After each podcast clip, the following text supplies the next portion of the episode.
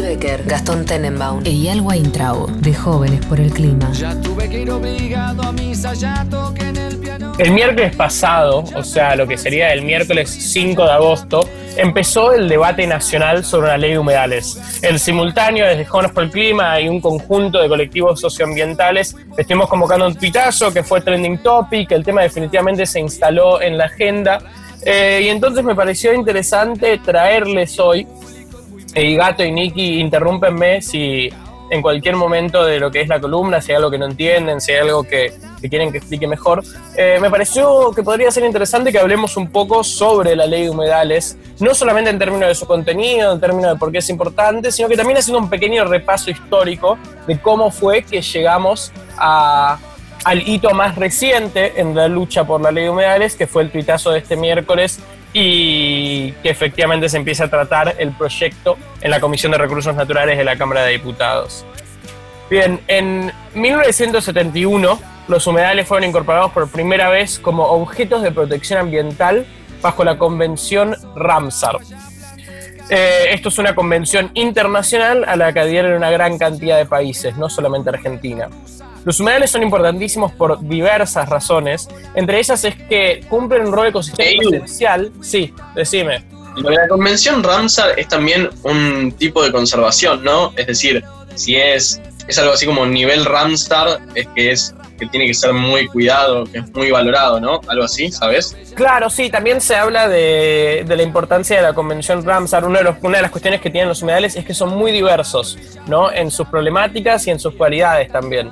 Y se habla de la Convención Ramsar en muchos casos como una de las cuestiones que tiene que tener una ley de humedales, sumado a un encuentro que hubo en 2016 donde se consensuó una definición eh, en un encuentro que se llamó Hacia un Inventario Nacional de Humedales, algo así. Se habla un poco en esos términos como esas dos definiciones como las más importantes para que deben estar en cualquier proyecto de ley sobre el tema. Eh, y lo que les quería decir es que los humedales son importantísimos porque son grandes mitigadores de inundaciones, secuestran muchísimo carbono, o sea, son un gran sumidero de gases de efecto invernadero, estos gases que generan la crisis climática, y aparte en los humedales hay un gran porcentaje de la biodiversidad nacional. Un dato para nada menor es que aproximadamente un 25% de nuestro país es un humedal y, aproximadamente un 30% está en lo que es zona de humedales, ¿no? O sea que es una, una biosfera, un tipo de, de, de- de territorio que ocupa gran parte del espacio de nuestro país. El Eso es muy raro. ¿Qué? Es muy raro, tipo cuando se dice el 25% del territorio nacional es un humedal o Buenos Aires está encima de un humedal eh, y nadie lo sabe. No- no sé, me resulta raro, es como, bueno, ¿y qué carajo es un humedal entonces? Tipo, todo es un humedal más o menos. Bueno, eso, eso es lo que pasa, justamente porque al ser una cantidad tan extensa de territorio es que es tan difícil de regular. El intento de este miércoles no va a ser el primero, sino que ya se, ya se han presentado proyectos de ley sobre humedales que han perdido estatus parlamentario en tres ocasiones distintas. Las más importantes fueron en 2013 y 2016, donde efectivamente se consiguió media sanción, pero me estoy adelantando porque quiero arrancar por el principio. El debate sobre la ley de humedales arranca en nuestro país en 2018, eh, por la misma razón que lo estamos discutiendo ahora, que son los incendios en el 2008, delta del río Paraná. ¿Cómo? 2008, porque este 2018. Ah, dije 2018, quise decir 2008. Eh, y arranca, hay algo poético ahí. La primera vez que se discutió una ley de humedales fue en el 2008 por los incendios que estaban sucediendo en el delta de Paraná. Ahora se está discutiendo nuevamente por tercera vez. Esperemos que se logre eh, que se sancione la ley. Tal vez la tercera es la vencida y tiene algo de poético que, que se empieza a discutir en esta ocasión por la misma razón que se discutió esa primera vez. Lo que instaló el tema en agenda, y algo que de paso estuvo ocurriendo en Buenos Aires esta semana, es que los humos del incendio llegaron hasta Buenos Aires. Como siempre, la política argentina es bastante porteño-centrista y fue necesario que llegue a la ciudad autónoma de Buenos Aires estos humos para que efectivamente la clase política y la sociedad en su conjunto, los medios de comunicación, empiecen a tomar el tema humedales como una cuestión de prioridad en la agenda ambiental, ¿no? Eh, más o menos a principios de 2013 es que se empieza una discusión sobre el primer proyecto de ley eh, y se, empiezan a se empieza a ver que hay dos grandes grupos de actores, ¿no?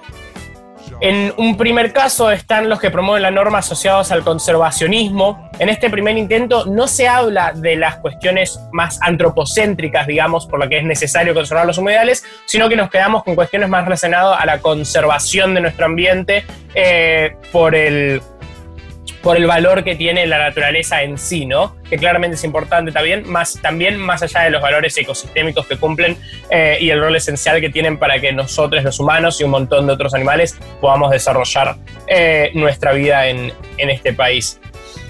En 2013 se empezó a discutir esta ley y del otro lado tenías por un lado a los conservacionistas y del otro lado tenías a los llamados productivistas, que eran básicamente los sectores del agronegocio y los grandes emprendimientos inmobiliarios. Ese es uno de los problemas que tiene eh, un posible proyecto de ley sobre humedales, es que te tenés que presentar a, te tenés que presentar a combatir contra tres lobbies, tres lobbies muy poderosos a la vez, que es la industria minera, porque por ejemplo todos los salares del norte son humedales, eh, es el negocio inmobiliario, el lobby inmobiliario, porque efectivamente se ve mucho, por ejemplo, en provincia de Buenos Aires o alrededor de un montón de otras grandes ciudades, em, el avance de la frontera de los, de los countries, ¿no? Y que muchas veces se construyen sobre humedales. Hace poco surgió todo el tema de...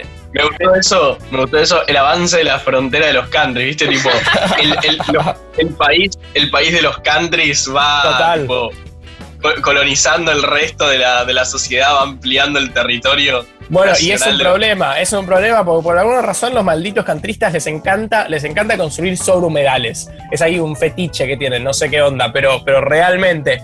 Eh, y el tercer lobbying, al que, el tercer lobbying, el tercer lobby al que te enfrentás es al de la agroindustria, ¿no? Por razones naturales de que, bueno, cuando se quiere incrementar la frontera agropecuaria, en ese caso sí es más normal hablar de la frontera agropecuaria, eh, muchas veces se tiene que, por ejemplo, quemar eh, estos humedales, como lo que está pasando ahora en el Delta de Paraná, que es una práctica que, ocurre todos los años, eh, la quema de esta pastura para generar pastizales nuevos para lo que puede ser la comida del ganado y otros tipos de producciones agrícolas, pero este año realmente se ha ido de control y los incendios se han vuelto gigantescos. O sea, fácil no la tenemos ahí, me parece. Tenemos ahí como tres lobbies con los que luchar. La tenemos ahí complicadita. Sí, sí, así es. Em, y en 2013...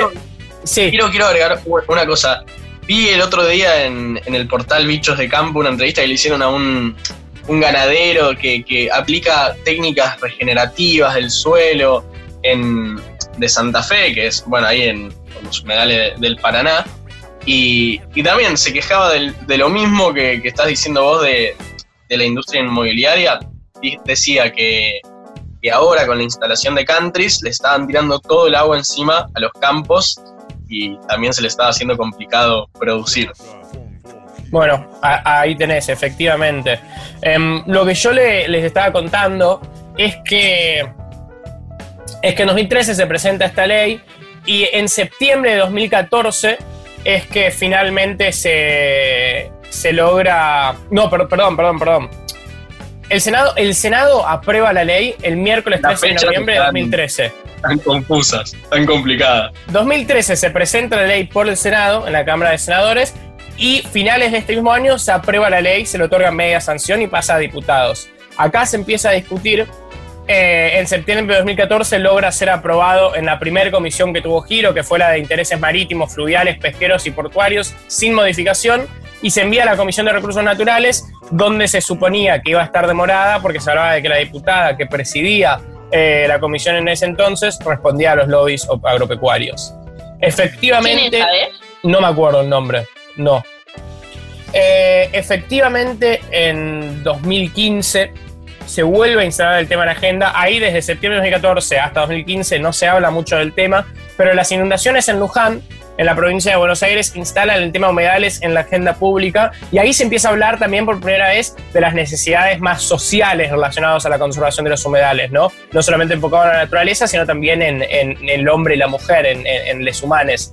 Eh, pero efectivamente, aunque muchísimos sectores distintos, como por ejemplo el COFEMA, más de 100 organizaciones sociales, ambientales, sindicales, políticas, como por ejemplo FARN, Fundación Humedales, Greenpeace, grupos de investigación de humedales de la UNSAM, de la UBA, etcétera, hicieron lobbying para que la ley se pase antes de que pierda estado parlamentario, efectivamente perdió estado parlamentario y es el primer intento, es el primer fracaso que tenemos como sociedad de tratar de pasar una ley que, protege, que proteja los humedales. Em, en 2015 se vuelve a empezar a... No, perdón, diciembre de 2015 es cuando cae la ley. Y después la próxima vez que se empieza a charlar sobre el tema es el 2 de febrero de 2016, cuando el presidente Mauricio Macri, en un discurso que da en una reserva de Pilar por el Día Internacional de los Humedales, habla sobre la necesidad que tenemos como país de una ley nacional de humedales. A partir de este dicho de- del presidente de ese entonces, el que ahora está veraneando ahí en Francia en la mitad del coronavirus, le mandamos un, besito grande. eh, se empieza a discutir nuevamente y se presentan tres proyectos de ley distintos también en la Cámara de Senadores, incluyendo el que fue el más relevante, que fue el de Pino Solanas. Aproximadamente, este fue presentado el 1 de junio 2016. Después, más o menos, se logra el 30 de noviembre de 2016, después de un dictamen en conjunto de una comisión mixta entre la Comisión Agrícola y la Comisión de Ambiente en la Cámara de Senadores, se aprueba, se le da media sanción al proyecto nuevamente. Después de eso, efectivamente, vuelve a caer el estado parlamentario el año, siguiente y ahora estamos en la situación actual, ¿no? De ahí pasamos ahora al 2020, que es que nuevamente por los incendios en el delta del Paraná, que bueno, aclaro que el miércoles, el mismo día que hicimos el titazo y se empezó a discutir la ley, llegó el humo de Rosario nuevamente a Buenos Aires. Hay algo poético ahí. Em, y nuevamente, por los incendios en el delta del Paraná, es que estamos volviendo a discutir sobre una ley nacional de humedales. Este miércoles efectivamente se presentaron cinco de los seis proyectos que hay. Hay cinco presentados en la Cámara de Diputados y uno en la Cámara de Senadores. Y lo que tenemos que hacer ahora es ver, bueno, cuáles son la, cuál va a ser la ley que efectivamente quede y impulsar fuerte para que, para que se apruebe, ¿no? no solamente en la Cámara de. Diputados, sino también en la Cámara de Senadores. Los proyectos que se presentaron en los eh, varios años anteriores que al principio fueron aprobados, después perdieron, perdieron, ¿cómo se llama? Perdieron, Estado parlamentario. Estado parlamentario. Es una palabra que a mí me cuesta también. eran, eh, eran el mismo proyecto o parecidos a los que se están presentando ahora o, fueron cambiando año a año. Eh, no, bueno, mira, los proyectos actuales suelen tomar, muchos toman de base este proyecto de Pino y después se van haciendo modificaciones, obvio, en base a cómo, cómo va avanzando las discusiones sobre humedales, ¿no? Hay avances científicos, se dan más debates, como por ejemplo, en, en el 2016 se llevó a cabo este, este encuentro nacional hacia un inventario nacional de humedales o hacia una ley nacional de humedales, no me acuerdo cómo era el nombre, donde por ejemplo ahí se acordó otra definición, otra definición consensuada aparte de la de Ramsar acá para Argentina. Y ese tipo de avances se van incorporando en lo que son las leyes posteriores, ¿no? Claramente no es lo mismo el contenido de la ley que se presentó por primera vez en 2013 que las actuales, eh, donde tenés presentadas de distintas personas como el presidente de la Comisión de Recursos Naturales de Cámara de Diputados, que es Leo Grosso, o Brenda Austin, que es la vicepresidenta eh, parte de la UCR y bueno, y los otros diputados y, senadores que han presentado un proyecto, ¿no?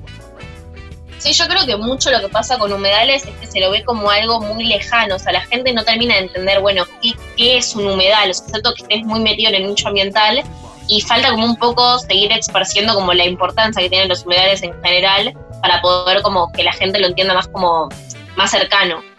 Totalmente, totalmente. Ahí, por alguna razón, viste, fal- le falta.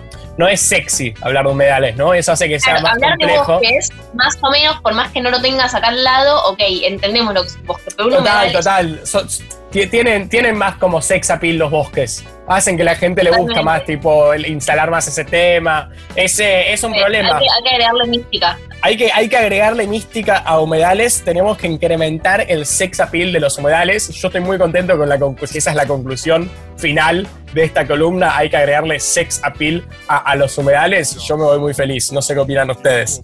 Eh, para quiero aclarar antes que mucha de esta información, te diría que, que toda prácticamente, es de la tesis que presentó Julián Monques, un compañero de la Vuelta al Mundo, ambientólogo, que escribió una tesis sobre humedales. Sí, Aprovecho para decir que le hicimos una entrevista a Juli Monques hablando específicamente sobre humedales, un poco más desde el lado técnico, que la pueden encontrar en Spotify, buscando qué mundo nos dejaron. Así que nada, Juli, si estás escuchando, muchas gracias eh, por tu trabajo. Básicamente te lo robé y resumí 130 páginas en una carilla y media para, para la radio, así que me hiciste la vida muchísimo más fácil y te lo agradezco. Eh, así que nada, Les recomiendo entonces que pueden escuchar esta entrevista que le hicimos a, a Juli y seguirlo en Instagram, que es arroba jmonques, para, como forma de agradecimiento. Y bueno, me parece que se nos fue el programa, ¿no? Ya está, estuvimos hablando de muchas cosas y no sé cuánto tiempo más queda. No sé si Gato, Nicky quieren, quieren decir algo, unas últimas palabras hasta la semana que viene. Sí, yo quiero decir que fue muy emotivo, que todo el recorrido del programa fue increíble hasta llegar acá. En un momento pensamos que no íbamos a poder cuando no se guardó el video, eh, el audio de Sergio Pedrovisky en la computadora de Gal por Zoom porque reinició la computadora justo cuando terminó, pero pudimos, llegamos y acá estamos. En este sábado probablemente lluvioso, según lo que dicen las temperaturas en Google, buscadas el miércoles. Y nada, nos vemos el sábado que viene. eh, o en Spotify también nos podemos encontrar. Recuerden, Jóvenes por el Clima en Instagram. ¿Qué mundo nos dejaron? En Instagram también y en Spotify. Y Nikki, ¿estabas por decir algo? Ley de humedales ya. Hashtag ley de rara para cerrar. Totalmente. como está rara para cerrar. Cierra, Pero, cierra exacto. mal. Hashtag, Perdón. decime. No, Pensé que, que, es que no, les digo, quería probar a ver si tenía la misma épica. Vieron que decir que sea ley es mu- como muy potente. No me salió. Bien, podemos seguir intentando, seguiremos buscando la forma de agregarle épica y mística al ambientalismo eh, y particularmente a los humedales. No se vayan, que ahora sigue Alfredo Rosso en figuración y nosotros nos despedimos con un poco de fiebre del ARA 91K.